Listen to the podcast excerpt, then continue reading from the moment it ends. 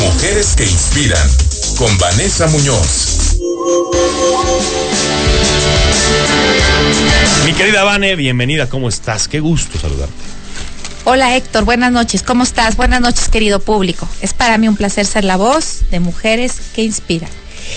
Bueno, hoy tenemos una invitada que queremos mucho, es María Otero. Bienvenida María, ¿cómo estás? Muy bien, muchas gracias.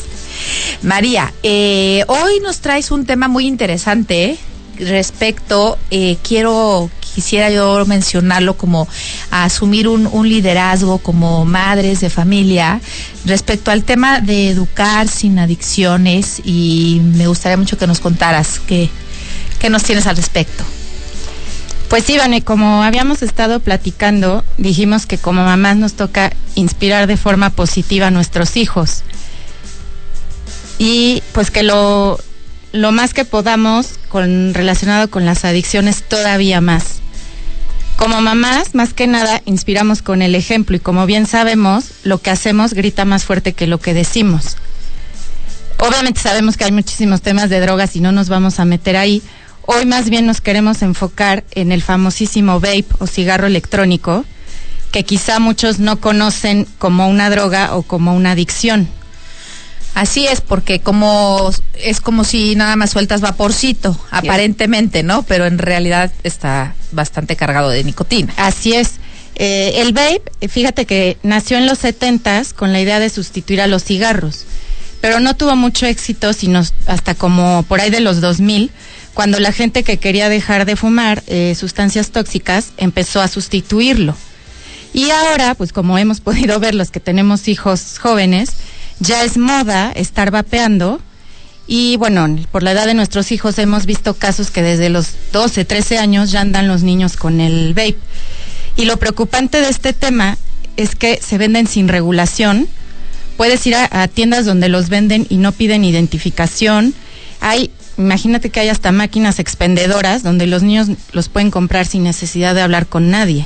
Es muy fuerte porque además hasta donde lo, los he podido apreciar tienen empaques muy atractivos, son de colores y hay muy poca información realmente porque muchos tienen el concepto eco-friendly, entonces el tema de los instructivos están digitales y están online y muy poca gente los lee y en realidad sí tienen altos niveles de nicotina y sí eh, generan una adicción muy fuerte porque aparte los sabores son muy ricos, ¿no? Exacto, te venden, hay de muchísimos sabores, hay de tamaños también y hay unos hasta que se recargan y ahí lo andan trayendo. Y justo es esto, como que a los chavos les quieren vender la idea de que es una forma segura de fumar. Y pues como dices, basta investigar un poquito más para saber que es igual de dañino, sí contiene nicotina, sí genera adicción. El vapor que suelta afecta a los pulmones de forma diferente que el cigarro, como que los les llena de hongo o algo así. Y, ajá, como humedad. Y ha habido muchísimos casos de gente que lleva a sus hijos por temas respiratorios y acaba siendo el famoso vape, que además los niños ni dicen que, que fumaban, era escondido. Entonces, y además, el, aquí el problema es la facilidad y el alcance que lo tienen los chavos para comprarlo. No hay ninguna regulación.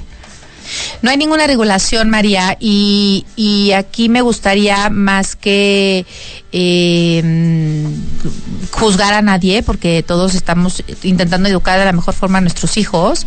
Sin embargo, hacer como una reflexión de como mamás y como padres a, a ejercer el liderazgo que nos corresponde a educar sin adicciones, porque me ha tocado ver que en fiestas de menores de edad, quiero recalcar eso, que es en fiestas de menores de edad, en la cual la organización de las fiestas va también a cargo de los padres, hay precisamente eh, a la, muy a la mano estos, estos vapes, ¿no? Entonces sí tener un poco esta reflexión de que por nosotros mismos, pues informarlos, si ellos lo quieren tomar, bueno, pues que tengan una decisión eh, informada a la hora de fumar vape, pero sí en menores de edad todavía podemos bastante eh, tomar nuestro, nuestro papel y no por una moda o porque no van a integrar a mi hijo o hija, pues permitir algo que sabemos que le daña la salud.